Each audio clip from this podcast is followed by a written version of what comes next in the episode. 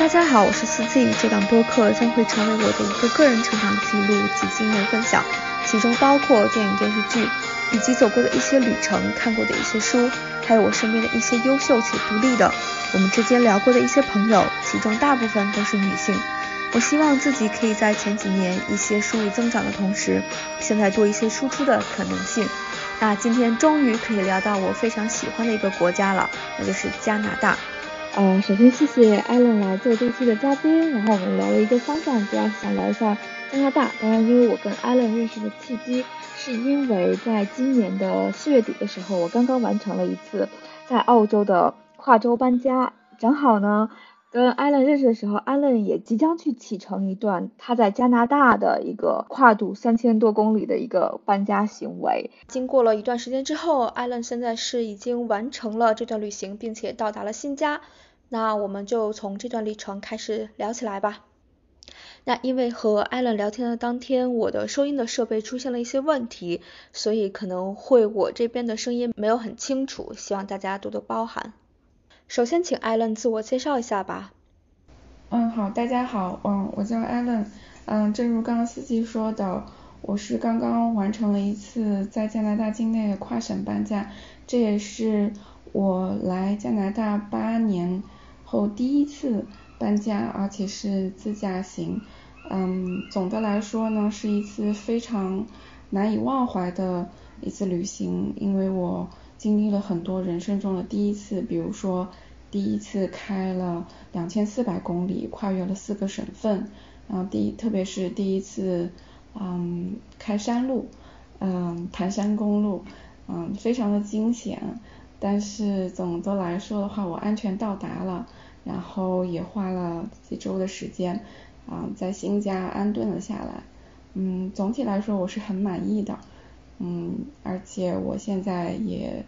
更加的喜欢我现在的生活状态。呃，刚才你在讲的时候，相当于是从呃加拿大的东边挪去了西边，是吧？就一路向西走。对我原来居住的省份是加拿大的正中正中心，是啊曼尼托巴省。对，一路向西，嗯，也现在呢，我在加拿大的最西边，在温哥华岛上。啊，因为我特意去下载了一下加拿大地图，然后我大概看了一下那个整体的地貌，其实嗯。因为我我虽然讲我从，因为我也是从呃澳洲的东边开去西，就是一个比较省路的路线，大概是三千一百公里这个样子。嗯。然后中间如果是过完一些线路，大概会在三千七百公里这个样子。但诚实的讲，呃，如果打开那个地形图来看的话，我的这个搬家旅行路程虽然很长，但是是非常平坦。嗯，而且就是也会经过一些荒漠的这种地方，但是我看了一下你搬家路线，你的这个搬家路线的这个地貌，相当于会经过很多很漂亮的风景。对，所以我搬家的话，我大概三天就可以到达，中路上会住两个晚上。嗯，那你搬家的时候，那我想问，大概一共是就是从你之前的家出发到现在住的这个地方安顿，就是到达，嗯，那大概这个路程花了多少时间？嗯，总共是七天，但是这七天是有自驾游的性质，是有旅游的性质在里面。对，如果只是单纯的赶路，我在呃 YouTube 上其实也搜了一些嗯其他人搬家的过程，仔细研究了一下，是也是差不多三天两夜就可以结束。如果你只是单纯的赶路，对，嗯，那我并不希望只是单纯的赶路，嗯。即便我的车是塞满的，但是我还是很希望难得的这次机会能够，嗯，感受一下，就是整个加拿大非常丰富的地貌这种环境，而且中间会路对路过班夫班夫公园，虽然我没有去班夫，我只是挑了班夫，距离班夫还开车有四十五分钟的一个，也是很有名的一个景点啊，路易斯湖。嗯，对，我在那边待了，嗯，待了一晚上，并且徒步，嗯，爬了一座山，那天差不多，嗯，三万多步吧，差不多十几公里这样子，登到了山顶，对，然后非常有成就感，因为以前居住的省份是大草原省份，所以说，对，所以说，呃，我相当于是跨越了整个呃加拿大的草原草原三省。前面的第一天和第二天的行程是一路平坦的，嗯，有一些无聊，是很容易睡觉，就是你可以你可以把车开成巡航，嗯，对，然后然后要不停的喝咖啡给自己提神，但是，嗯。从那个班夫那一块出来了之后，就是卡尔加里，离开卡尔加里之后就开始 就高度集中了，因为就是盘山公路连续五个小时在一天内完成，嗯，这个是非常的有挑战性的，嗯，在过程当中还看望了一些朋友，嗯，所以啊有也有一些朋友提供了住宿，所以也是对非常幸运。这一路下来，因为因为穿插了旅游，所以我并不需要每一天连续的不停的开车，所以我整个人基本上是属于那种开车太累了，然后再休息一下调试的状态。嗯，对，所以整个七天下来，那最后一天的话是是因为在岛上嘛，所以最后一天要要搭轮渡，对。对，我还加了一个对，把车开到轮渡上的一个过程，这也是第一次。整个这段旅程都是你自己是吗？啊，我妈妈跟我一起的。对，也幸亏，对，也幸亏她跟我一起，嗯，所以有人在旁边给我递咖啡，然后对递一些零食跟我聊天，我才能提神。她其实是特地特地赶过来。赶到我住的城市，然后就是对，一个是她很担心我在路上的安全问题，然后第二个就是我觉得既然他跟我一起，然后我们俩都从来因为疫情的原因嘛，我们几乎就没有没有怎么在加拿大旅旅行过，所以我觉得这是一次很难得的机会，对，嗯。哎，我其实很想问，就比如说如果你做这种长期长线的这种旅行计划，嗯，去去搭这种背包客。或者是是是去做给别人一些这种免费的这种这种 lifting，你有考虑过吗？或者是说这种事情是在加拿大是很常见的吗？嗯，我一路上没有遇到，没有遇到一个，对，没有，而且我车也装不下人了，其实，对对对，就是嗯，我我们一路上都没有遇到。那背包客的话，嗯，我是在加拿大，嗯。做背包客旅行过两次，对，住的都是那种就是 backpack in 那种那种上下铺的旅，嗯，对，就女生那种上下铺，嗯，我我我非常喜欢那种，因为你可以嗯结交到不同国家的朋友，比如说嗯我在去年的时候其实是来岛上旅旅行过的，就是背包客的身份，那我就认识了两个。来自德国的女生，她们就是有一些打工旅游的性质，嗯，对。然后当时我，嗯，有一个女生，她就我分别，我想，我想，我想分别讲一下这两个女生哈，我们到现在保持联系。有一个是，嗯，她当时是在，嗯，就是在我们旅馆当中又认识了另一波德国女生，所以她就跟着他们去露营了。但是她当时就说她有一个梦想，她想坐火车穿越整个加拿大。然后我说那好啊，我说那你穿到中间的时候要停下来，然后来找我。后来过了几个月之后，他就真的来找我了。所以我就带他，对我是住在曼省的省会温尼伯市，然后我就带他玩了一下温尼伯，跟他介绍了一下不一样的加拿大的这个人文环境啊，这些文化。嗯，另外一个女生呢也非常有意思。我去年旅游的时候，在在岛上的时候，她是她她在当地找了一个超市在打工，然后利用打工的闲余的时间在这边旅行。嗯，过了几个月之后，他就告诉我，他他现在已经搬去就是嗯卡尔加里那个班夫那边的嗯那个 Fairman 酒店。对，然后他在那边工作，然后我就为了他，我把我的行程就是安排在那个路易斯湖那边停留一晚上，然后我们又见面了。而且那一天是他最后一天工作，对，所以就是嗯，都能认识一些朋友，我觉得非常好，而且是一个非常好锻炼英语的机会。明白，因为其实加拿大和澳洲呃很像嘛，因为它对很多国家都开放了那个 working holiday 嘛，所以其实你在整个境内，包括你在加拿大境内和我在澳洲境内，会来自多欧美的背包客。对，因为我刚才问你这个问题，是因为其实我我搬家的这个旅程，我其实相当于是开了三次，就是两年前我从澳洲的西边搬去澳洲的东边，呃，我当时是在一个呃也是类似一个这种呃 working holiday 的群组，但是当时是搭了一个中国男生，那因为我的车是手动挡，他不会开。所以相当于全程是我在开车，但是他的确有帮忙，就是说安慰一下我的情绪啊，帮我看一下路啊，然后递咖啡啊、递饮料啊这些工作，然后我也很感激他。然后我的第二次的这个旅行是，是我今年的四月底的时候，我又从东边搬回来了西边。嗯然后我这次的旅行，因为我之前有过搭人的经验，所以我这次的旅行我是在 Facebook 上面有搭到一个。是德国的背包客，准确的讲是我 PO 了一些，然后有有很多人在我的下面留言。那因为我自己的话，我可能会出于安全考虑，我会优先选择女性，所以而且我会优先去选择私聊我呃的人，嗯，因为有一些人他只是在下面留个评论嘛，他不太会具体的过过来问我一下我的要求啊，我的行程什么的。所以真的是有一个德国的女生，嗯，她是评论了一下之后，她又呃私聊来找我，然后跟我确认了一下我的时间和行程，嗯，然后而且那个女生可能是也是就是我觉得是安全意识比较强的那种人吧，所以我们还约定在正式出发的之前，我们一起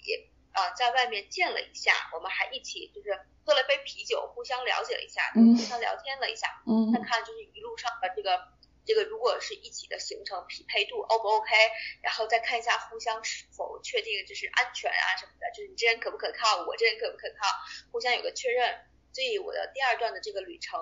是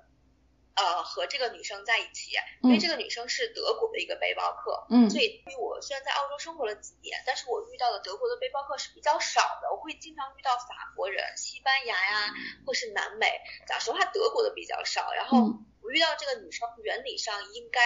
她应该是两千年的，因为她其实相当相当于比我小很多岁。嗯。那我在几天的旅程，在她的身上其实看到了很多，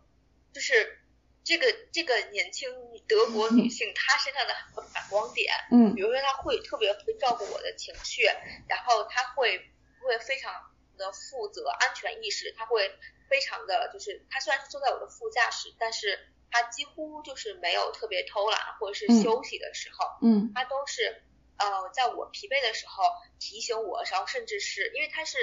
我我有讲过我那个车是手动嘛，所以很多男生没有办法开，但是她她一个二十二岁的女孩，但是她开手动开的也非常好，所以整个过程中她有帮我就是来开我就减轻很多的就是这种开车上的负担，嗯，然后嗯。那非常贴心，也是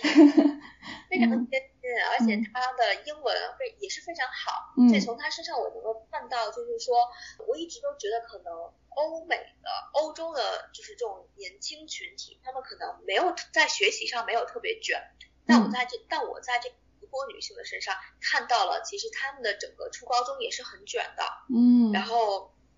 他有特别的刻意的去练习自己的英文，即便就是。在德国，因为德国它是很多语系的国家嘛，嗯，所以他们其实会说英文，但是其实可能没有说的那么好。但是他的他在整个欧洲这个语系里面，他的英文是非常的好。他听的英文歌和我们聊的一些美剧啊什么的，能够感觉出来他是一个非常用心的在看然后在学的人。那他在很多个地方都给了我很多闪光点，比如他有给我讲解一些。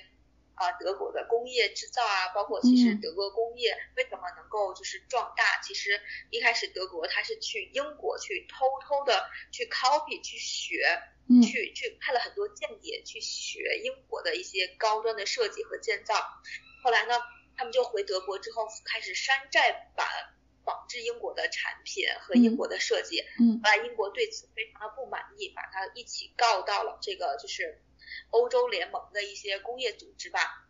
所以当时工业组织就认定德国是抄袭，所以他们要进行道歉呀，然后赔款啊，一系列的这个抄袭的要为这个抄袭负责任，所以这件事情对德国人的影响非常的大。然后从此之后，德国人就就就要发誓，就是一定要做出最好的东西，一定要做出比英国还好的东西，嗯，来捍卫它在这个工业体系的位置。所以。所以他当时我我们有有探讨，就是说很多人都说中国产品都是抄的日本啊什么的，那我们当时也在探讨这个问题，就是他从呃德国制造抄袭呃就是英国制造，并且超越英国制造的这个角度上，就是我对这个事情，就是我对人家经常说我们中国人抄袭日本这个事情，就是我有了很多很多不一样的角度吧，对，我就突然觉得这些方向上面开朗了很多，对。然后，所以这是我的第二次的旅程。然后我第三次的旅程是因为我有一部分行李，然后还有一辆车留在了原来的城市，所以呃，大概在两个月前，我我又必须要回去把那个东西和车一块拿过来，所以我有了，所以我有了第三次的这段就是长途的搬家旅行。所以这次我是完全是呃，完全是我自己，是因为我已经有了前面两次非常就是有勇气的，就是已经尝试过，然后已经。已经有过这种经验了吧，所以我是非常笃定我是 OK 的。那那你的话，你当时就是，因为你也可以有很多选择嘛，说你的行李啊、东西啊，你可以选择去，因为我有看到你也有去啊卖一些二手嘛，把东西卖掉。对。你也可以选择经，然后并且把你的行李去去邮寄，然后你和你妈妈可能可能可以去坐个飞机啊，或者是说去其他地方旅行一下，然后也许两个之后。对吧？或者一个月之后，你的行李也到家啦，和你妈妈也旅行结束啦。所以当时是因为什么原因？你打算就是要自驾？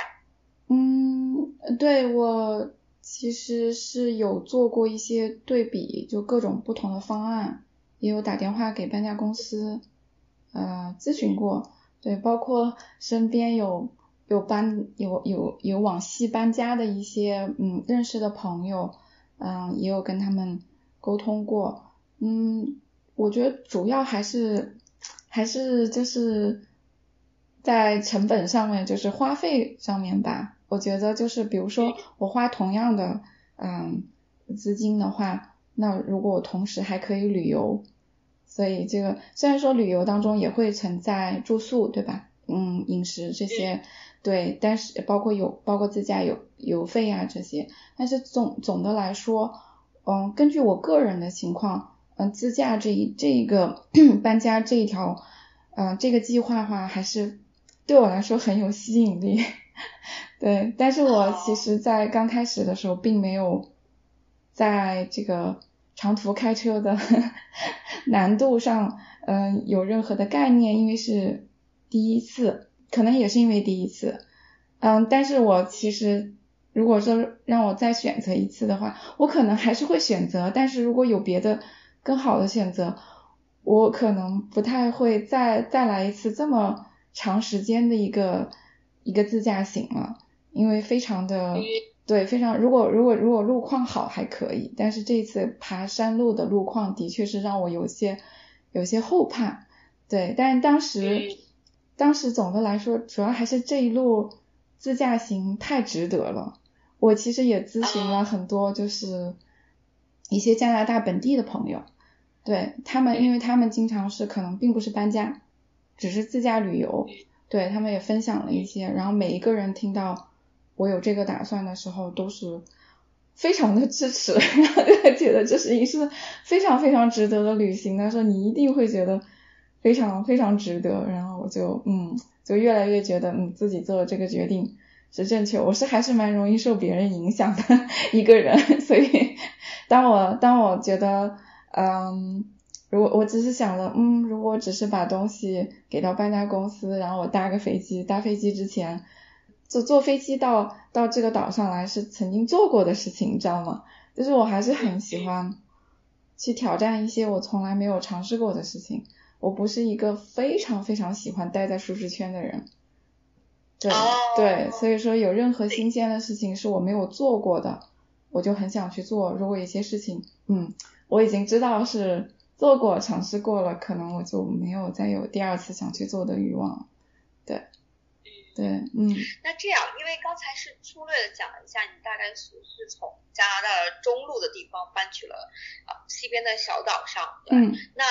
那我们就把它展开来讲的话，因为你的搬家式的自驾旅程啊，那大概就是每一天你大概是停留在了一个怎样的城市，然后大概比如说每细分到每一天大概会遇到一个怎样的风景啊，就是让我可以大概有个预判。可以，嗯。第一天，我们就按每一天来讲哈。第第一天，第一天就没有按原计划原 原计划早上出发，因为车因为东西塞不下，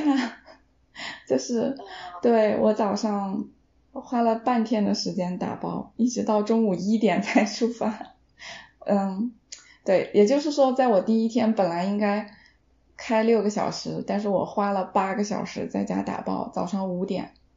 起来打包，然后打到一点钟出发。我的第一天本来是应该在，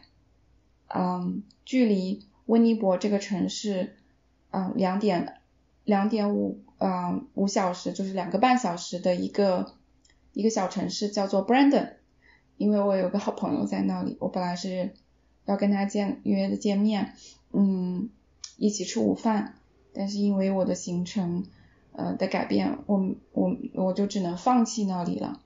所以不然的话我就没有办法按时到达第一个落脚点，也就是距离曼省最近的嗯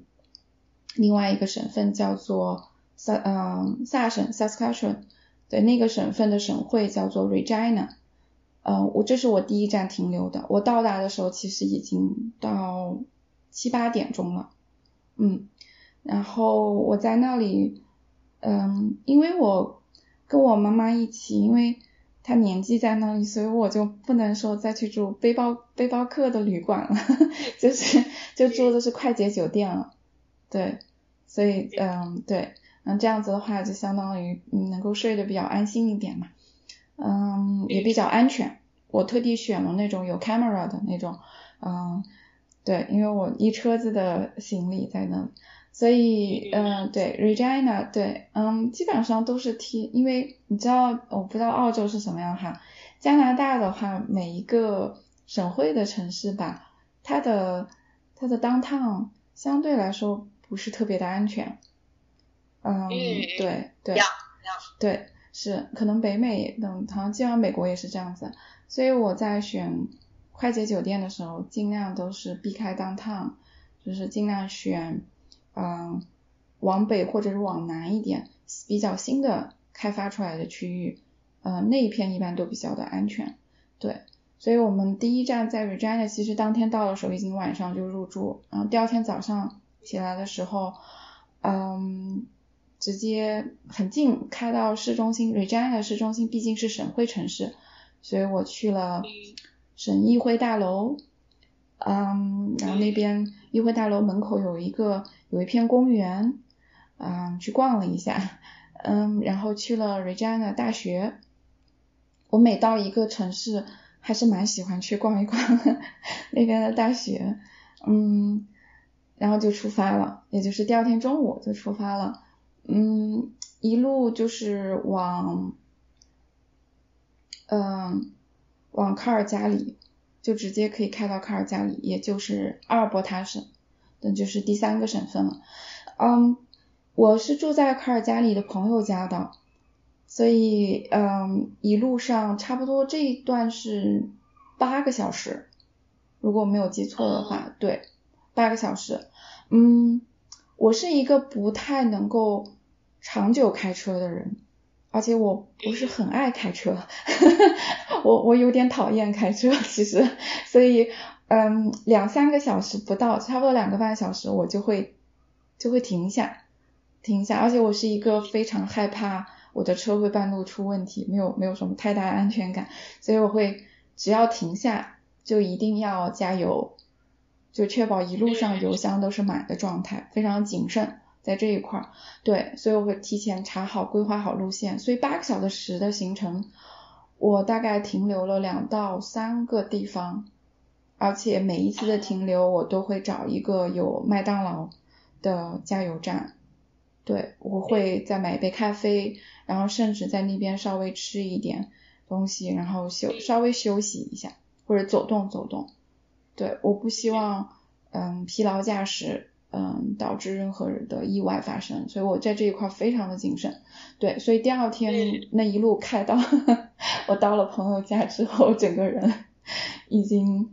已经非常的非常的 exhausted 了，就那种那种状态了。朋友家住在卡尔加里，不在市中心，偏市郊一点点的地方，非常的美环境，所以我我睡呃非常安静，所以我们在那就是睡了一个很好的觉，然后第二天也就是整个行程的第三天，我花了一天的时间在卡尔加里的市中心逛了一下，然后又去了卡尔加里大学，然后那边有一个电视呃不是电视塔，是一个水塔。对，观光的一个塔，然后最高的一个点，然后我在那边，啊，也登登到那个塔顶。之所以给卡尔加里这个城市预留了一天的时间，是因为，嗯，因为我我工作的原因，我有很多的客户，他们都搬去了卡尔加里，嗯，所以我一直非常好奇。对，那个我们一会儿再聊，因为我知道好像我身边有几个人都在那儿，对我也我也非常好奇，为什么那个地方那么多华人呢？对对对对，可以，对，所以我就说，嗯，我要去去那里逛一逛，对，城市非常的新，所以我我还是不错，整体印象，对，然后到第行程的第四天，我就从卡尔加里就只开了两个小时，对。只开了两个小时就到了路易斯湖，中间路过了班夫，也就是说到班夫只需要一个小时。我觉得这个是也是为什么大家选择卡尔搬去卡尔加里的原因之一吧，离班夫国家公园太近了。对，然后我开了两个小时到了湖那边之后，就嗯嗯，在那边我是。找了一个叫做 Deer Lodge，就是一个酒嗯酒店，但是那个酒店有不算是那种非常新的、非常昂贵的酒店，是有嗯，但是离那个湖是步行只需要三分钟就可以到了。房价对我来说是比较昂贵的，嗯，作为一个背包客来说，那个房价是非常昂贵的，但是没有其他的选择，对，所以我就是选了一个我可以步行去。去看日出或者看日落的地方，在湖边。对，所以我到达之后安顿好了之后，就去就去 hiking 了。但是因为因为我我的徒步的装备不是非常的完备嘛，嗯，也没有什么徒步的经验，所以我当时到了那里之后，就把车直接开到了 visitor center。嗯，我知道那边会有一些卖一些。比较有品牌的一些徒步设备啊、衣服啊这些，我买了一些装备，嗯，之后才上路的。所以开始就是开始徒步登山的时候，已经下午三四点了。等我下山的时候，已经是十点半了。呃，游客都走了，因为很少的游客会选择住在湖那边。整个山只有我跟我妈妈两个人，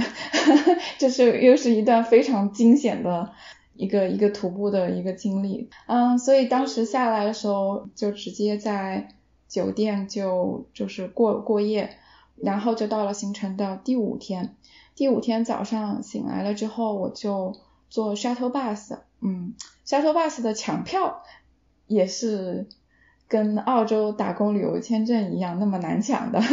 就是抢最后抢到了，对，因为我曾经抢过澳洲。打工旅游签证并没有抢到，对，然后我就嗯，这个 shuttle bus 也是第一年开始要抢票，我抢我很幸运，我在卡尔加里的时候大清早就起来开始抢票，提前四十八小时。抢到了那个票，然后所以我行程的第五天早上起来之后退房，退房了之后就坐 shuttle bus 去到了另外一个湖，嗯，开车只需要半个小时，对，嗯，叫做梦莲湖。嗯，也是一个非常非常非常美的一个湖，嗯，非常值推荐去。对啊，去那个湖之前，我还安排了一个路易斯湖的一个划船，就是对，那也是人生第一次，嗯，划船。对，差不多到下午三四点钟的时候就又出发了，出发了，当天是开了差不多四个小时吧，就从阿尔伯塔省跨跨境跨到了 BC 省。我那天晚上的行程是一个意外的事情的发生。我到达的时候已经是晚上八九点钟，天快要黑了。呃，一个叫做 Kamloops，Kamloops 就基本上是班夫和温哥华中间的一个一个城市。嗯。我选择的这个旅馆呢，就不是快捷酒店，就是距离当汤有点近的一个比较有历史悠久的一个酒店。嗯，到达的时候已经没有停车位了，就你就可见当汤就是很拥挤。我就发现不是安不是很安全，因为会有很多那些 homeless 的那些人。嗯，当时就跟前台沟通了一下，前台。就知道了我的个人情况是因为我搬家嘛，然后他就说那我他说我可以协助，因为我是在第三方平台上订的这个酒店，他非常的好友好，他说我可以协助你退房，就其实当时我订的是不可以 cancel 的，或者说是 cancel 之后房费是不退的，但是他了解我情况之后，就是让我现场打电话给第三方平台的客服，他协助我。嗯，将这个房费全部退掉了，然后 cancel，然后并且，嗯，他知道了我还是想住快捷酒店，给我推荐了 Kamloops 这个城市，嗯，往北比较安全的一个区域。啊，当时办完这一切的时候已经十点了，然后我又上了呃高速公路，开了十几分钟，对，然后开到了。快捷酒店，然后入住，那时候已经差不多十一点了。这是一个小插曲，临时换了酒店。对，嗯，到第六天，第六天早上退房了之后，差不多开了，嗯，三三到四个小时吧。对，但是其实应该是早上就可以离开嘛。然后又多了一个小插曲，我忘记预定，我忘记预定最后一天的轮渡了。当我对我忘记了，就彻底忘记了这件事情。我在这边的朋友还有提醒我，在我出发之前，但是我就忘了。嗯，我当时就是说已经就是说要要去温哥华的路上了嘛，然后就查了一下，全部订满，啊，我就有点慌了，因为赶上了长周末，长周末的话会有很多的人来温哥华岛上，嗯。那个长周末是因为是加拿大的国庆，七月一号。啊，我对，嗯，很多人会从温哥华来来温哥华岛，从温哥华的城市来温哥华的岛旅游。嗯，然后我当时同时当天看到 CBC 的新闻，就当地新闻报道说，如果你没有提前预定，并且你是开车，那么就建议你不要上岛。那就意味着我走不掉了，然后，然后就赶紧就是跟我温哥华那边的朋友说，朋友朋友就很慷慨，就是说没关系，你可以在我这里住到你能买到票再走都行，你不用那么赶。然后我当时嗯就觉得不行，就觉得这个票我可以刷一刷，也许我可以捡漏，你知道吗？然后就想。算了，就先会有这种对，然后就想说先算了吧，就先上路吧。但是这个小插曲就导致我当天差不多到中午的时候才出发。然后我温哥华的朋友就说你得赶紧了，因为如果你再晚一点，因为当时是星期五，他说你再晚一点就要堵车了。嗯，然后我就想说啊，我一路都没有经历过堵车，但是温哥华是肯定要堵的。然后他说好吧，嗯，在路上。还是会停留嘛，然后在路上加油的时候刷到了一个位置，然后就立马付款，我也不管几点钟的轮渡了，我就我连刷新都不敢刷新了，我就直接因为当时抢那个那个路易斯湖的那个 shuttle bus 的时候，就我就是因为刷新就没有了，就我原定的早上的那个票就抢不到了，最后抢到了中午的。所以因为这次教训，我想说，我不管几点钟的轮渡，哪怕我四五点钟起来都没有关系，我我就我就定了，马上付款，订到票就开心了，然后就然后就嗯就继续赶路。到了朋友那里，差不多已经是到了温哥华嘛，已经是下午了，然后就体验到了为什么那么多的华人朋友都想去温哥华，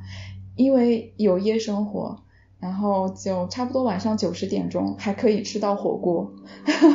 是一个生活特别便捷的地方。对，那我原来住的城市，嗯，基本上五六点钟就没有什么地方可去了，嗯，所以就在温哥华住了一晚上。因为轮渡是早上七点的，我四点钟就起床了，然后差不多，对，四点钟起床了，五点出发，五点出发，嗯，到了轮渡的时候。已经开始排队了，排了差不多一个半小时，呵 呵一个半小时才才上轮渡。等我到了，呃，轮渡差不多是嗯两个半小时的样子，所以到了岛上的时候已经是十一嗯将近十一点了。距离岛最近的就开车大概十分钟，有一个嗯旅游景点，也不算是真正意义上的景点，但是很多人会说那里非常的。非常的，嗯，环境非常的优美，是一个非常适合去走一走的地方，叫做呃 Sydney，就是叫就是悉尼，就我们也有，我们这岛上也有悉尼，我们叫小小悉尼，就是华人会叫小悉尼，嗯，对对，然后就在那边加了个油，买了杯咖啡，就早上第一杯咖啡，就是我是一个需要咖啡续命的人。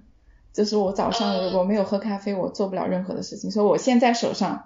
我现在跟你聊天，我手上是捧着一杯咖啡的。对，就是我我就买了一杯咖啡，对，然后在那边非常美的一个小小镇吧，小城市，对，在就是在那里稍微逗留了一下，然后继续赶路，差不多开了半个小时，因为我我搬到了维多利亚，也就是嗯 B C 省的省会城市，所以差不多到这里是。嗯，也是中午将近一点钟的样子，对，对，出发也是一点，然后到达也是一点，就整整七天的时间，就这样子。这个时间时间段挺严谨的哎，天啊！对对，我其实是做了，我我是有做了一个 list，就是每每一天大概几个小时，中途的落脚点，以及对 check in check out 的酒店的时间。我其实以前是一个，因为我在人还在，就我还在中国的时候，我每年会旅会有两次旅行，都是背包客。嗯。对。嗯。呃，住那个青年旅馆嘛。对，嗯。嗯。对，然后，但是我那时候就是会把行程规划到，连每一条路都提前规划好怎么走。对。知道吗？那我们完全不一样哎，我每年。有不止两次的这种背包长线旅行，但是我是那种从来不太会有计划的人，我这人就是随机性比较强吧，我很容易就是跟我路上遇到的旅伴，嗯，或者是我住青旅的时候得到的一些信息，我可能会因为这些东西随时改变我这个人的状态和计划，对，对，所以我是一个非常就是。就我不太喜欢提前订票，所以我会个别时候会比较慌乱。就是刚才你讲轮渡的时候，我们这边也是这样子，就是，呃，在澳洲的话，如果从墨尔本去那个塔斯马尼亚，就是嗯，塔斯马尼亚岛也是要抢一个轮渡的票，那个轮渡大概是一个晚上大概是十三到十四个小时吧，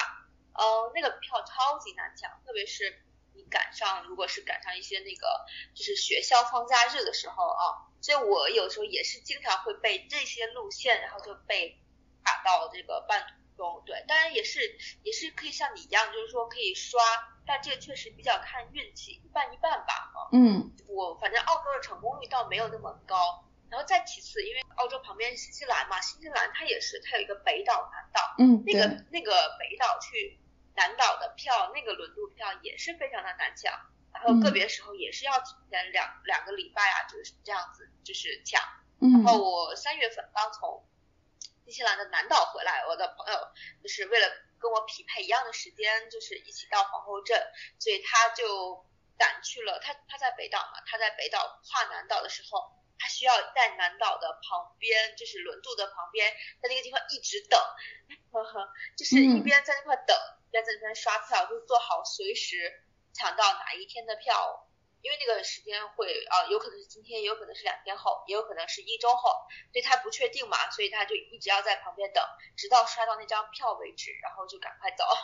所以这个确实是，但我没有想到加拿大也是这样子啊。那有可能是你这个季节，就像你说的，是因为它有这个假期啊。对对，是旅游旺季，并且是对周嗯对，因为因为嗯维多利亚这个省会城市是在温哥华岛上，那又遇到国庆节，嗯，所以会放烟火，所以可能会大家有部对有部分人对可能会来看，我觉得是这种原因，所以我我当时还是蛮嗯蛮蛮蛮慌的，就是有点有点觉得挺嗯挺自责，因为就彻底的把这件事情给遗忘了。嗯，对对对对，但最后还是挺幸运的，被我被我刷到了，对。这个其实我能理解，因为我觉得，呃，看你的位置分析的话，和我，比如说，我也是经常不是住在这种大城市，所以有的时候吧，脑子里没有这个概念，就是说，如果在一些重要节日的时候，你可能，比如说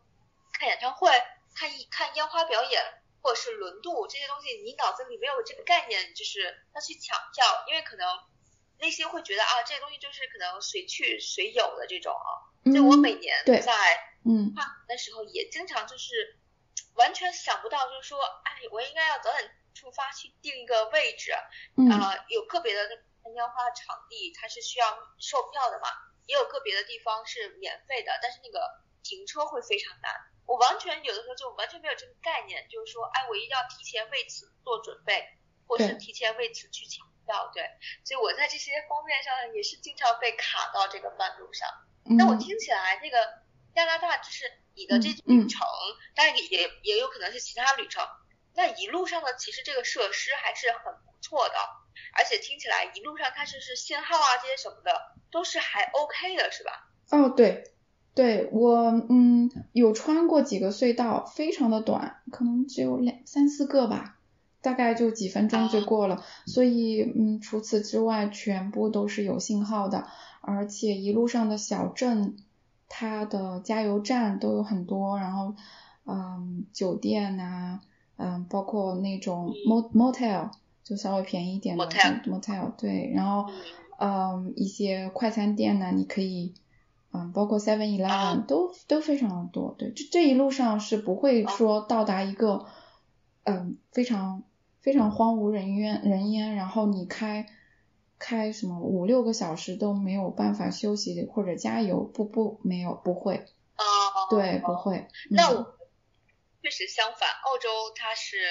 呃，但是当然就是如果是东部沿海那种不算哈，就是在我所生活的南边、西边甚至北边来讲的话，呃，我们讲实话一路上几乎都是没有任何信号的，或者是有，但是个别时候。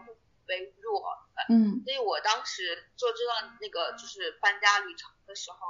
就是能感能够，我是是必须要提前把这个 Google 地图提前下载好的，就是我要经过的那些地方下载好，然后我在我在出发的时候，在有网络的时候，把一路上会经过的加油站提前标注出来，这样子，它在那个手机没有任何信号的时候，我大概看那个手机的距离有个预判。我大概会几百公里之后会有一个加油站，嗯，然后我就可以大概路上做一些这个加油的计划，然后再其次，嗯，呃，因为你还有 hotel，其实我我我搬家这段路我们是没有 hotel 的，就全都是 motel，这个 motel 其实也不算是 motel，它其实就是路上的这种，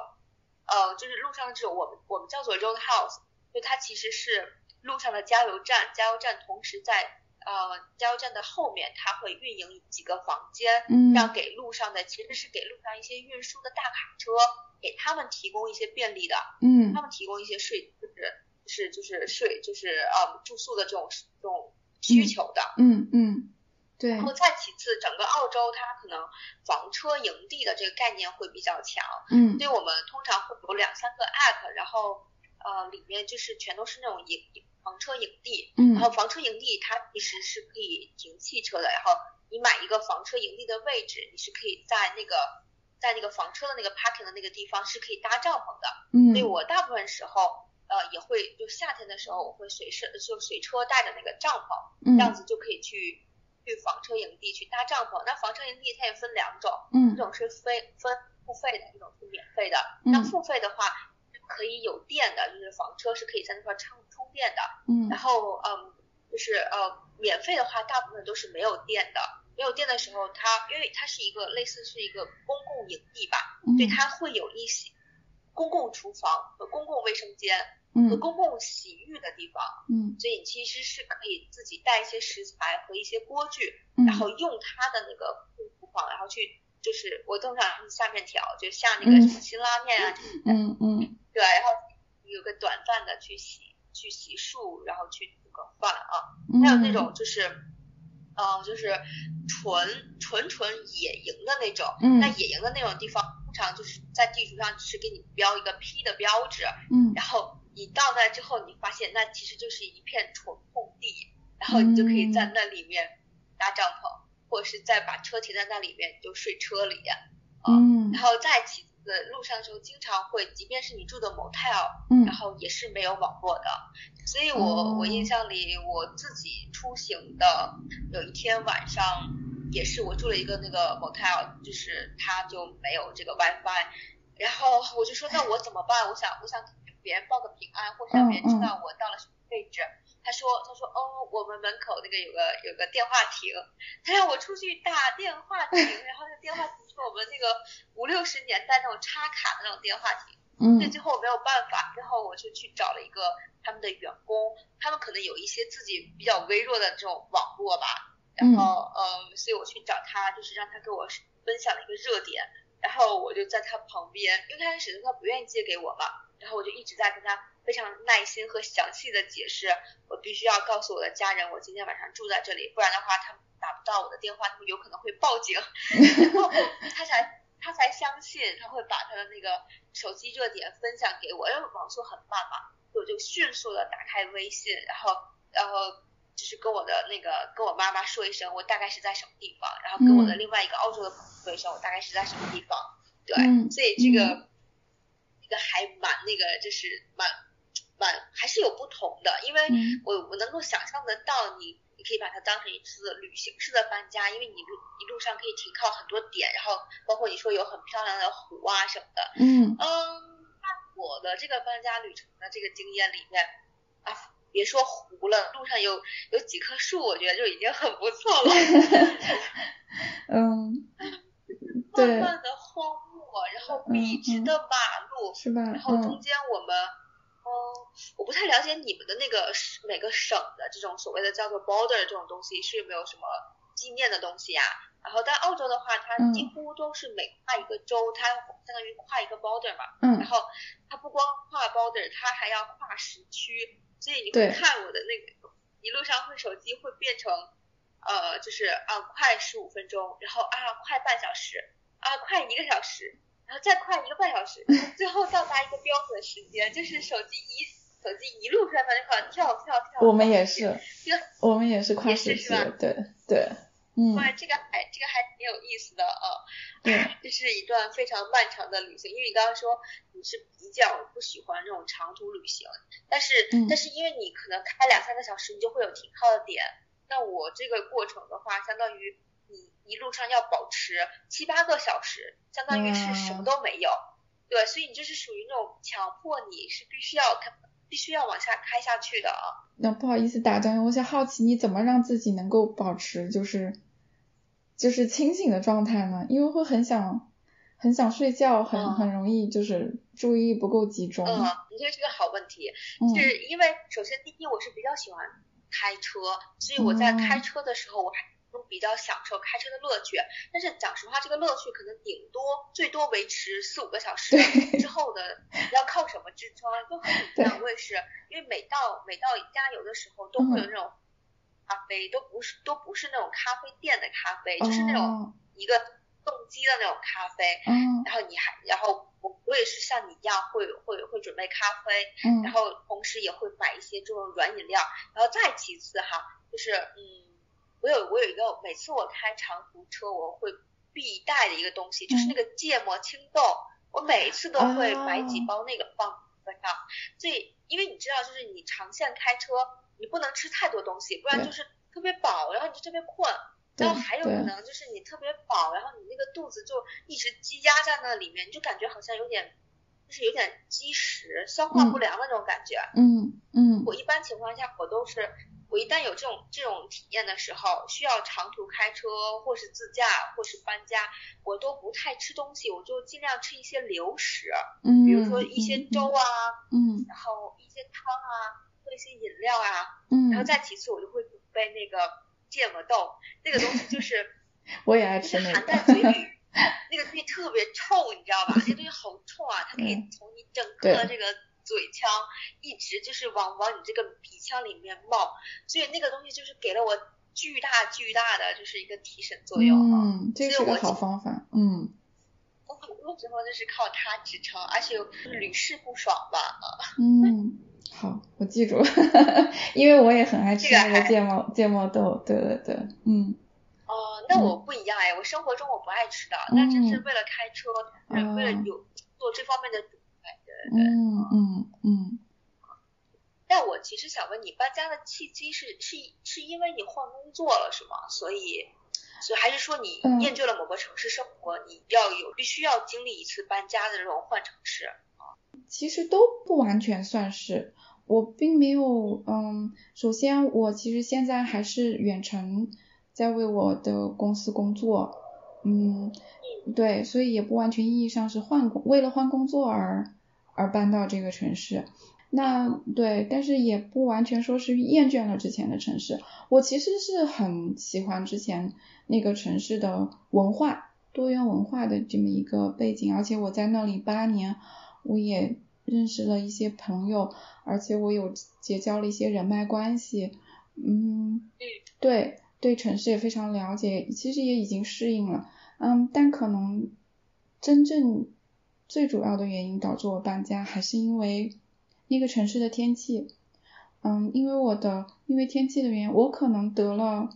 我我但我只是自己评估的症状哈，我觉得可能是那个嗯。SAD 应该是叫 seasonal affective disorder，就是季节转换的时候有一些会导致你一些过敏、抑郁，就很很 depressed 的那种。对，而且我持续了蛮长时间的，差不多有两三年。我最后也跟心理医生嗯沟通，他有给我做那个 depression 的那个嗯。Screen screen test 就是一些问卷调查，嗯，测试，对，测试，啊，但那种其实就是只是差不多十个问题嘛，就回答一下，嗯，就是大概预估的一个预估，并不是最准准确的，嗯，已经差不多达到中重度了，然后就有点吓到了，嗯，医生其实是想问我要不要吃药，嗯。然后，那我其实是很不爱吃药，就像我不爱开车一样，我也不爱吃药，我平时也不吃药，对，所以他，嗯，我说没有 ready，嗯，我不想吃药，然后他就说，嗯，那其实那个时候我已经做好决定要搬走了，也就是在我走之前，差不多一个月，嗯。对，因为我基本上一年才去看一次家庭医生。对，嗯，他就说，那其实他说你要搬走搬到嗯温哥华岛上的话，他说我也建议你先不用去尝试吃药。他说换一个环境可能对你的整个你的 mental health 啊，包括你整个状态是有帮助的。他说你再观察个半年的时间，看看你有没有好转。嗯，天气因为。那座城市是一年差不多有半年的冬天，而且这半年的冬天可能五个月都是积雪覆盖，然后最冷的两两一个月两个月差不多是零下四十度，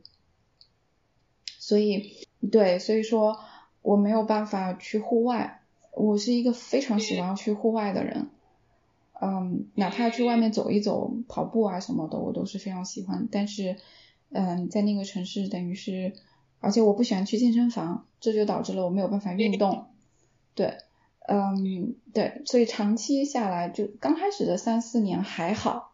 还好，因为在国内出国前的时候是，嗯，运动了差不多就定期运动差不多有两年的时间吧，身体素质已经调整的非常好了，才出国的。嗯所以我基本上在消耗我之前的一个身体状态，差不多三到四年的时间。嗯，对，疫情之后，差不多第五年就开始身体出现一些状况了。所以说，应该说是天气的原因导致我身体包括精神上出现了一些抑郁的倾向吧，或者症状吧。我觉得这是一个身体告诉我，告诉我的一个一个警示，就是你要你要改变了。所以说，并不是一个长期规划的一个一个一个一个计划，嗯，不像我我认识的一些朋友，嗯，或者是我我的一些客户，他们可能就是有可能是已经有一个长期的一个规划，但其实我并没有，或者说是我我当时也是有些迷茫，就我也不知道我要去哪里，或者是我要不要去，或者是怎么样，都是不是一个非常确定的。但直到我身体撑不下去了，嗯，真的是每一天都是煎熬，就每一天都是对，每一天醒来都还是累。我自己做一些症状的匹配，我觉得越来越越来越不对劲了，对，所以我觉得不行，我要改变了，对，所以我觉得时候到了，所以就开始对，就开始下这个决定，非常快。很多事情还蛮有，就是还蛮有趣的，因为嗯你刚刚提到了你有一个很漫长的这个冬季嘛，嗯然后包括这个转换。啊，我听完之后，其实可能你原来的这个城市的生活，其实是我非常想要的，是吗？因为我是非常喜欢漫长的冬季，因为我哦是那种特别特别喜欢踩雪的那种那种人，嗯就我是属于那种，如果我有什么抑郁，有什么不高兴，我出去踩踩雪，我听那个雪嘎吱嘎吱的声音，我整个人是非常舒爽的。嗯，因为嗯啊、我从什么时候知道？可能是很多年前，冬天去我们去大东北，就是去漠河呀那些地方玩的时候，我感受到了有一种特别强大的就是放松啊、因为我嗯其实。我生活的城市就是，呃，我之前在国内生活的城市，我们会下雪，但是可能这个雪没有那么厚，没有那么大，时间没有那么长。但是我去了东北的很北边之后，我是非常喜欢就是常年下雪的这种状态。嗯，所以我在澳洲嘛，就是阳光海滩。我在澳洲，我从来就没有下过海，因为本身我也不会游泳。嗯 我我最多的时候，我都是过去就是在海边站一会儿我就走了。啊嗯然后但是我内心是非常渴望我可以去到一个下雪的地方。是的，嗯所以所以刚才你提到的时候，我还觉得之前有很多人跟我说过，别人会问我有没有很喜欢的国家，我说有啊，很喜欢加拿大，很喜欢北欧，很喜欢冰岛。他们就说啊，不行不行，太冷了。对，但是我非常理解，的确是有一部分人可能是受不了那样子的季节转换吧，或是也受不了长期是在一个冰雪覆盖的一个一个身心的状态下吧，啊。对，然后刚才嗯想到了一下，就是我们还有一个很有很很有微妙缘分的地方是，好像你之前聊过，就是说澳洲是你一开始的首选，但是你最终选了加拿大，就你没有来澳洲，去了加拿大。你知道吗？对于我来讲，加拿大是我的首选，然后我为此做了一些努力，然后付出了一点点代价，嗯然后我又没有去成加拿大，反而阴差阳错就是来到了澳洲，所以你和我的状态是一个比较颠倒的状态啊。嗯，那你刚才讲在加嗯拿大是有八年，所以嗯其实你是从留学然后找工作这样子一个路程是吧？对，对，是的，刚来是留学生，对，然后嗯，申请呃毕业工签，然后工作，然后移民，对，啊，那这个那那确实是时间还蛮长的，所以相当于你八年时间一直是生活在你的上一个城市。对，是的，从上学到呃获批嗯、PR 就是永久居民的身份，差不多用了三年半，对。嗯对，所以说，嗯，拿到了 PR 之后，还在那个城市差不多居住了三四年多，将近五年的时间。嗯哦，嗯，哦，那其实本身你本身也是做留学移民的吗？呃，对我现在的工作是我对我我我现在工作的公司是我们是做留学移民的公司，嗯，但是我刚来旅嗯留学的时候，嗯并并不是学移民法的，我我刚来的时候是学的西厨，对，哇，真的？嗯，对，学西厨，嗯，一年，对，嗯对，就西厨，嗯，然后在嗯一些西餐厅，就那种西餐厅的后厨工作过，也做过一些。嗯，宴会宴会的厨师，而且我也在嗯快餐店，我不知道有没有听说过，嗯 Tim Hortons，就是有点像嗯像麦当劳吧，就那种，但是它是以卖咖啡为主的，对，嗯对，快餐店我也工作过，对，嗯餐饮行业总共工作了两年半吧，对，直到我拿到 PR 身份，嗯，在最后一年的时候边工作。又边学了一年的移民法，嗯，做了，嗯，对，然后做了一个职业转型，嗯，转型就是，嗯，就获得了新的工作 offer，也就是也就我一直工作了快五年的这个，嗯，移民公司，对，嗯，是这样子一个，对，嗯，哦，其实我我本身其实还是蛮喜欢就是西厨这种就是这种类型的课程的，因为我我。我其实出国之前是一个动手能力比较差的人，然后可能也是做一些一些白领工作吧，可能可能不错或很多手工类的东西，但是我反而来了澳洲之后，它是一个蓝领的，就是很多蓝领的一个天下嘛，对吧？就是它是一个蓝领企业，所以我在这边也是接触了很多工作，它需要你的动手能力啊什么的，我觉得还挺有意思的。我尝试了之后，我发现我还挺擅长的。嗯。对，然后这是其一，再其二就是你其实八年之前去学学西厨，那其实是非常有先见的。因为我印象里，我来澳洲有四年多的时间，嗯，我其实刚来澳洲的时候，我觉得西厨的工资水平可能。跟大部分的很多行业的那个基础的其实没有差很多，我是觉得它可能没有算是很高薪的行业，但是随着疫情的发展，然后到疫情的中期后期到现在，整个这个西厨在澳洲的收入水平是非常非常就是就是跳崖式的那种上升的，嗯，不叫跳崖式上，那个是叫什么？就是那种。是是是一种很高的一个上升阶段的，是比其他的行业的在在这几年的上升要高出好几倍增长的一个一个收入的水平。嗯，所以我是觉得，然后就是我是我是觉得西厨它是一个有非常强力的有有潜力的工作。然后再其次还有一个原因是什么？我我大概是。呃，今年年初的时候，我把呃一部电影重新翻出来看了一看，那部电影叫做《陪安东尼度过漫长岁月》。嗯嗯，我把这部电影重新拿出来看了一下，然后因为这部电影可能当时上映的时候，可能是在一四年还是一三年那个左右，对。然后我当时看这部电影的时候，可能当时对我的触动和影响没有那么的大。但是我今年就是相当于隔了这么多年之后，我又把那个电影拿出来又看了一下时候，我我只有一个感受，就是哦，如果我当时那个呃看这部电影的时候稍微用心一点点，然后感就是有有有有共有有感知到这个男主就是电影里男主的一些想法和认同的话，也许我也许我现在在澳洲的路会非常顺，因为那个男生。的中国男孩，然后他来澳洲是读金融经管这一类的，嗯，可是他在澳洲读书过来读书期间，他打工的时候，慢慢发现原来他自己真正喜欢的是做厨师，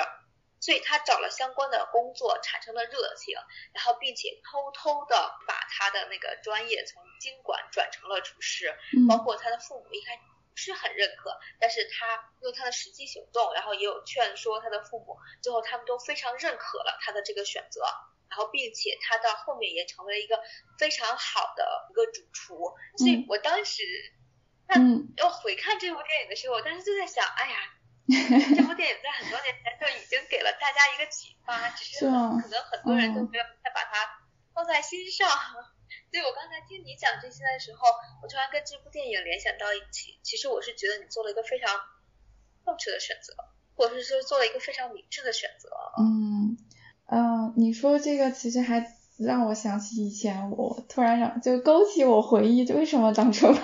八年前会做这个西厨的决定。嗯，我其实学西厨，家里人也不知道。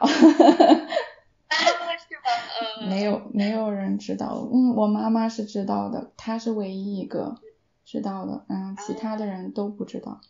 嗯嗯，但是我可能当时会觉得，我不想跟大家解释，所以，因为我觉得我做这个决定是没有人可以理解的，那我为什么在当时那么自己时间都不够用，还要考雅思，还要准备签证的时候？去花时间去跟那些不会理解我的人解释呢，所以我就选择，嗯，对，就不告诉他们，也让他们认为我是出去读研究生了，呃，经经管类的，对，出国进修，对，最后我对，最后选我我是选择西厨，嗯，其实我也是不会做饭的人，我在国内出国前，嗯，没有拿过刀，几乎。没有拿过刀，对，所以到其实我我我妈妈虽然是说是知道我要学这个，但是她曾经跟我讨论过，她说你真的要做 要选这个专业吗？她说我很难想象你一个小女生，然后在厨房，而且是商业厨房，那么快节奏，她说你能受得了吗？那么辛苦，嗯。而且很危险嘛，厨房是一个很危险的地方。对，呃，当时我其实很有趣，我我用排除法，有一点点逆向思维吧，排除法的方法选了这个专业。嗯，首先选城选省份，就是在加拿大选省份。那我的目标是移民，因为我在国内已经有本科的学历了，我并不是为了留学而留学，我是为了移民而留学。所以我选择了就是曼尼托巴省一个非常好移民的省份，那然后其次就是定学校，啊，我不想再去读 university 读大学，我也不要读什么研究生、研究生文凭这些本科或者是什么，我只想读一年的专业，学个技术就可以了，嗯，所以就选了 college，然后专业方面的话。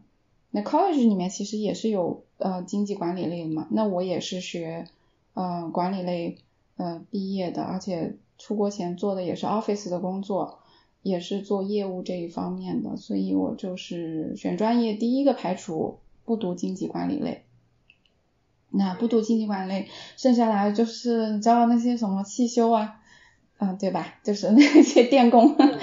IT 呀，我做不了嘛，那我就先把我不想学的东西排除，学不想学的专业排除，然后再把我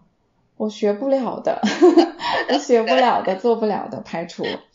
那个学校非常的小，那 college 很小，那嗯，专业当年八年前专业开的也挺少的，最后我发现只剩两个专业了，西厨和美容美发。对。对，如果有西点的话，嗯，可能还考虑一下，但是没有，嗯，所以我当时想说，嗯，西厨那边边学还能边吃，可能也是有点吃货吧，虽然不会做，但挺喜欢吃的，我想说，嗯，好吧，那就是西厨吧。那，嗯，另外一个 college 它其实是有西点，就是烘焙这个专业的。我是一个夜猫子，就是我早上起不来，但我很爱熬夜。对，那我当时在国内做了一些研究，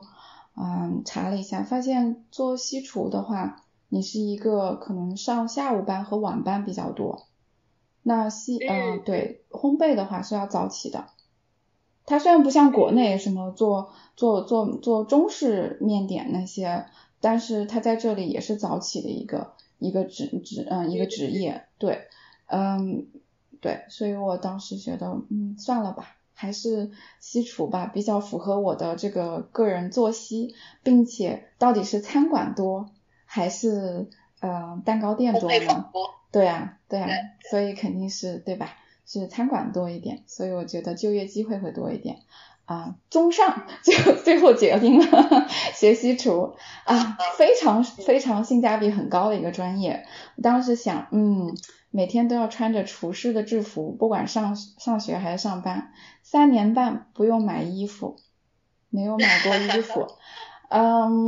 对，因为你如果学到 office 的工作，对吧？你除非是穿制服，那你基本上你要想着你要怎么搭配，这也是一笔开销。从学校到工作三年半，几乎没有自己做过饭，因为都是吃饱了回家的。明白。对对，都是免费的。然后 对，所以而且还经常就是剩很多，可以给室友分一分。对，可以带回家，甚至对在当嗯 break 的时候，嗯，主厨一般 chef 都非常好，然后都会说，哎，你自己。随便做自己想吃的就可以了，嗯，对，所以三年半几乎饮食上没有任何的开销，衣服也没有，所有的，而且我又住 homestay，所以呃，对，房租非常的便宜，嗯，对，对，所以这是我我觉得还是蛮蛮明智的一个选择，对，嗯。从我的角度，我再给你额外加一个点，就是其实我觉得很酷的一件事情，可能就是在国外读西厨，就跟你读一个 trade 的这种。做一个技工的这个视角很相像，就是他也会有一个自己的一个叫工具包，其实很酷的。我觉得，首先你除了制服以外，你还有个工具包，然后打开里面就是各种大小类型的刀具，然后你每天上班时候你就把它铺开，下班时候你就把它收回来，我觉得 超酷。对我有自己的刀。对我上学的时候，我的那个 chef 对 chef instructor 还给我的刀刻了我的名字，对，所以。对对对，嗯。然后刚才你提到这个工呃烘焙的时候，我我我是有体验过的，我大概有体验了两周半这个样子吧。就是我有去一个呃我们本地非常非常大的面包集团，就是短暂工作过。就像你说的，就是去，但我们那个面包集团它烘焙好多，就是各种口味的可颂，然后。还有各种口味的面包，面包可能有大概有十五六种这个样子，而且我们是做那个就是整装的嘛，所以说我的工作就是那个处理订单嘛，然后嗯，就相当于是我们会在就是本市有很多家分店，以及还有就是额外的就是经销商来我们这个地方来采买这些所谓的烘焙品和这个面包嘛，所以要给他们处理这个订单，所以即便是这样子，我每天也是。嗯，十二点上班吧，一直上到早上的六点七点左右，嗯，然后取决于这个订单的忙和不忙，但是一定是十二点上班的，嗯，对我非常理解，就是就是这个班次太痛苦了，就是你没有办法入睡，然后你就要赶快起床，嗯，对，是这样子的，嗯，我后面在餐馆工作了之后，我发现，比如我们不管是我在那种很那种很小的那种房很就 fine restaurant 那种比较小一点的那种餐厅，嗯，还是说是做那种很大的上百上千人的宴会的那种订单，那种 catering company，嗯，我们其实最后一道甜点是不会从我们厨房做的，因为我们都是从外面订订购的，然后我负责切，对我负责切，然后。嗯，摆盘这样子的，然后对对对，所以我们自己其实不太会，除非是一些比较有特色的一些嗯餐馆，嗯，我最后一个工作的餐馆，我们是自己会做一些甜点，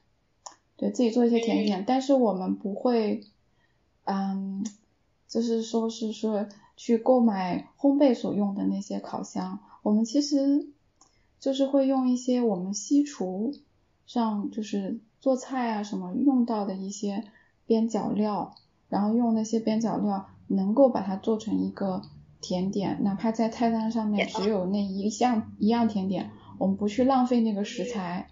对，然后明白明白，对，把它做一下就可以了，就不会是为了做最后一道菜去做。所以，嗯，做烘焙的话，嗯，面包房啊这些，包括面包工厂，嗯，或者是一些比较家族式的面包店。对，这这种对这种是相对比较多的，但是这种就业机会跟遍地的餐餐厅比起来还是相对少一些的。对，我明白明白。刚才谈到这个主厨的生活，然后谈到这个主厨菜单的时候，我突然想到，好像是去年还是前年有一部很火的电影叫做《菜单》。啊，我不知道你没有看有没有看过哈，但是我反正就是啊，如果大家有缘听到这期播客，对我也推荐给大家。我觉得那个那个电影其实挺好看的。嗯。艾伦，我还有一个话题特别想跟你聊，就是呃，其实在做一件很酷的事情，然后这个也是我之前非常想做的，就是你现在其实相当于是在做一个 YouTuber 哈，然后而且你是做的有一种就是那种早间沉浸式学习，大概很很久之前。嗯，我有一段时间非常沉迷于 B 站的有一些博主在做这方面的，因为我本身的话，我自己这个专注力啊什么的是非常不够的，所以有的时候个别时候有需要考试啊，或是个别时候有需要就是做一做一些就完成一些任务工作啊什么的，我就特别需要那种专注的音乐，所以我其实是前几年的时候，我是我是就是你做的那种视频的那个大量的用户。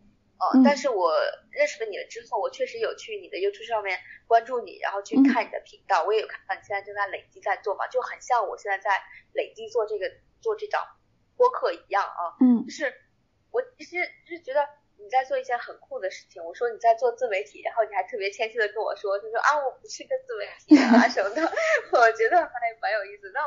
我其实特别想问哈，就是你这种你这种自驱力从哪来的？你是一个本身就是一个自己驱动自己很强烈的人吗？还是说因为你的呃一些在国外的竞争啊，或是面临的一些什么呃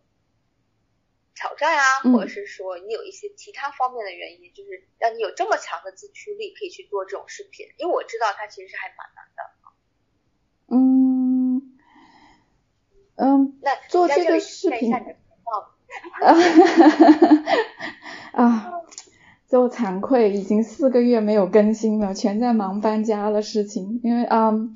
一个视频的上传的确是还蛮费时间的，看起来很简单的视频，其实做了之后才体会到那些 YouTuber 其实不容易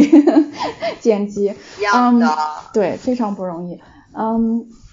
其实其实这个频道在疫情刚开始爆发的时候就想做了。当时对，当时从 homestay 家里面搬出来，因为我想把自己隔离起来，我害怕，所以我就自己租了一个公寓。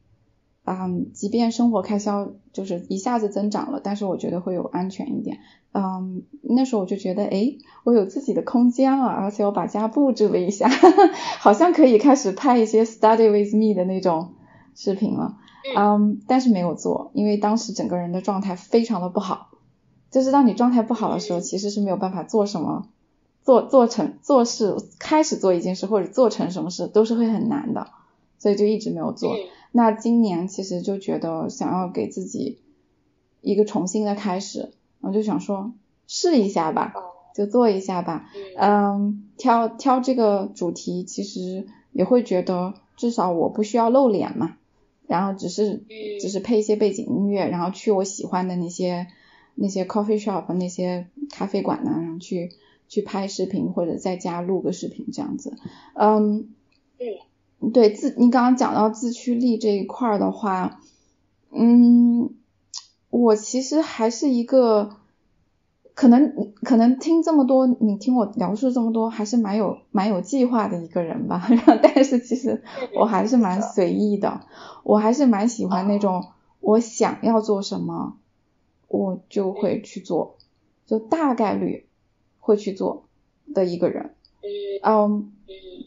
而且我越来越随着年龄的增长，我越来越了解自己，就是我是一个比较容易陷入到 overthinking，就是想想太多，因为你知道，其实对你想的过度，其实就会就会犹豫。就会停滞不前，然后你在那里，你你不前进，其实就在后退嘛。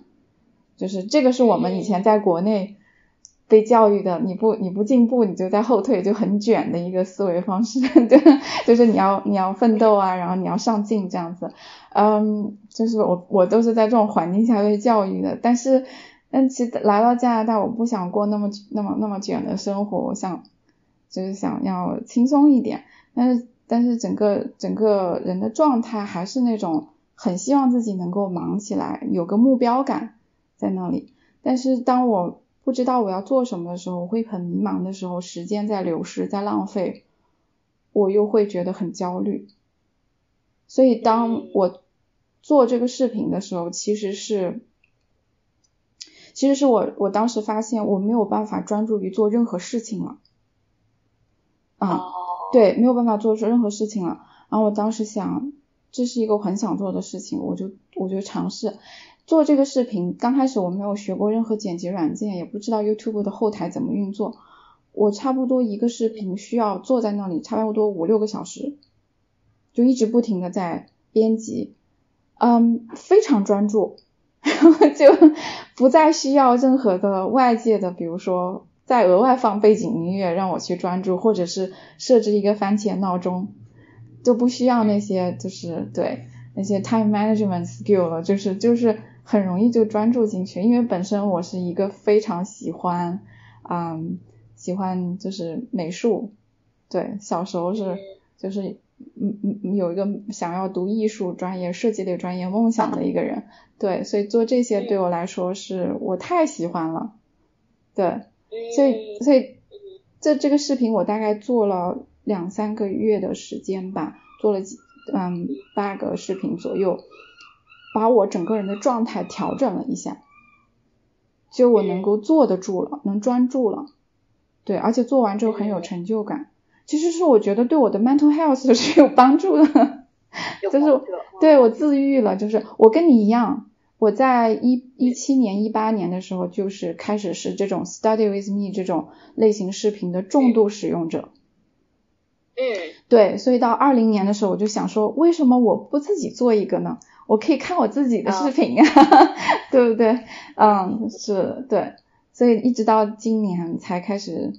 真正意义上的做。嗯，刚开始会觉得，哎呀，我计划是每个星期或者两个星期更新一期，最后没有没有办法继续进去下去，是因为我搬家的事情太多了，事情要处理了，而且同时我还要工作，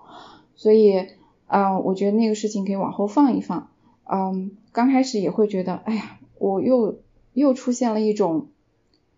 做事情三分钟热度，拖延，对，会拖延。这是我我从小就是好像生来就是这样子的一个性格，我也不喜欢自己这个样子。但当我慢慢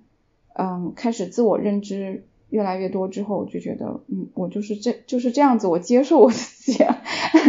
然后我就觉得事情是不可能嗯。是一条直线发展，而且事情都是有起伏和变化的嘛，任何事情都发展和变化的，所以你嗯需要一定的时间的休整，这是一个很正常的一个状态。这个也是我嗯之前跑跑马拉松，我有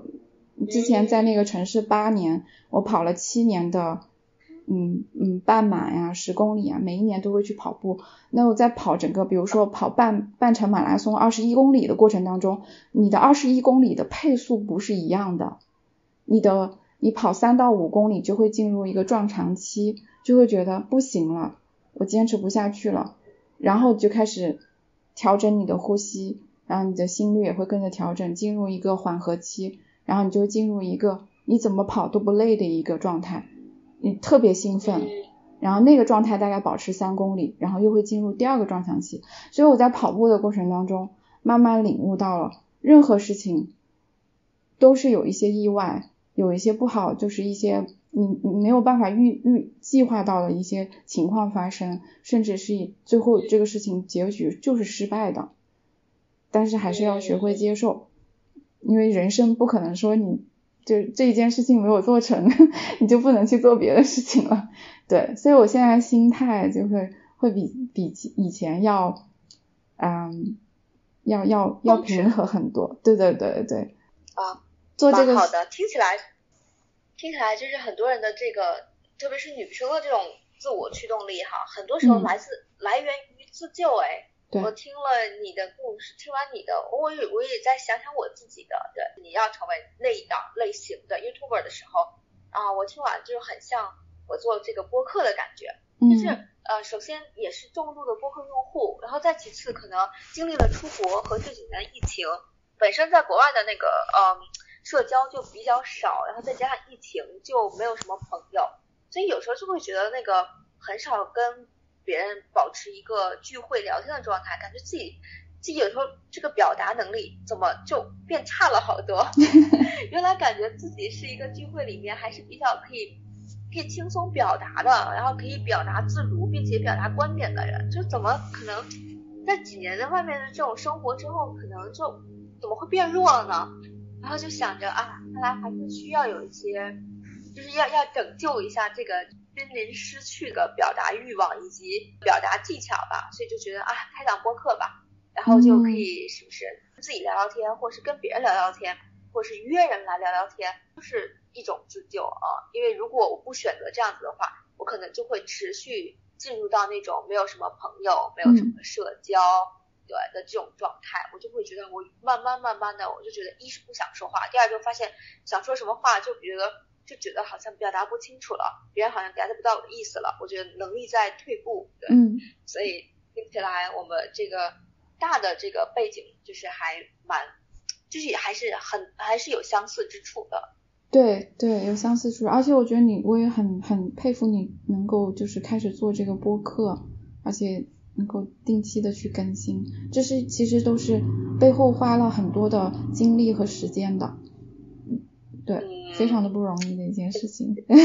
确实是，有的时候看的时候哈，或是听别人觉得就觉得别人好顺啊，然后好像只是录个音好简单呀，但真的整自就是轮到自己的时候，哇，好难啊！特别是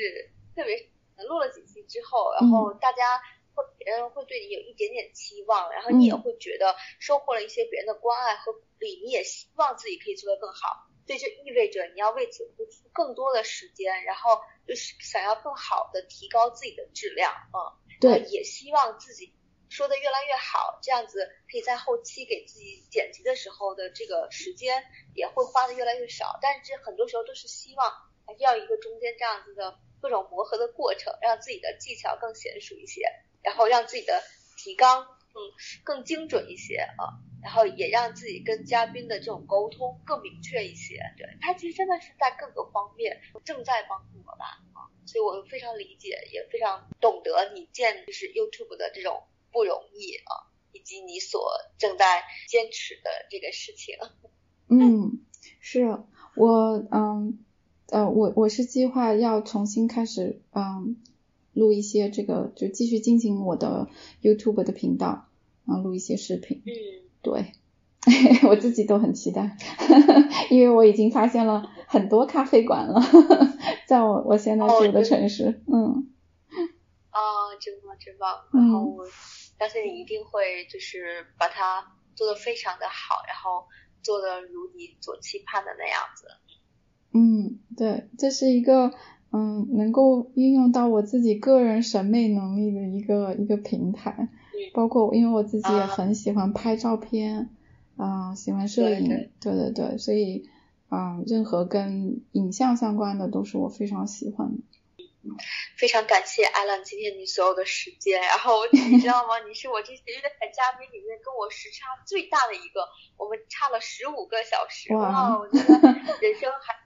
而且跟你聊天过程中，我会发现我们这个背景啊，还有很多这个命运齿轮的这种转动啊，就有很多相似的地方啊。对对，有相似的地方。其实我知道加拿大的生活非常的丰富，我也知道就是可能在整个加拿大的，就是你这个留学移民啊，或者是说你本身的一些关于生活类的。就是话题依然会有很多很一，我一直都在想啊，也许今天还可以顺道把这个所谓的一些留学，呃，有可能可以留到下期，下次再去聊一些。可以啊，没问题。我也很希望就是分享我自己个人的经历啊，能够给一些嗯，不管现在就是你的听众在哪个国家，嗯，如果他们想要来加拿大，也也想要来留学，或者是。啊，想要移有移民的这个目标的话，我可以分享一下我个人的经历，也许可以给他们一些参考。当然，当然，当然，希望下一期我们还可以有机会聊一些这个话题。嗯，刚刚我经历的这一次搬家的这个旅程，我刚刚也跟你聊得非常的愉快。这其实是我安顿下来之后第一次，第一次跟人分享。对。我当时看到你说搬家已经搬完了之后，我当时就觉得啊，我一定要卡这个时间，我一定要卡这波时间，我不我不希望就是几个月之后再跟你聊这个事情啊。也很碰巧，我也是刚刚搬完这一趟，然后你也是，然后我们的这个路线啊，包括我们生活的国家呀，包括我们之间这些对于这个路线和国家的这种反应啊，都非常的不一样啊。嗯。正好有个机会可以互相讨论一下，对，然后我也从中学到一些啊。以上就是和艾伦的这一次聊天，希望大家都可以从他加拿大的生活中寻找到一些自己的灵感。那我们下期再见吧，拜拜。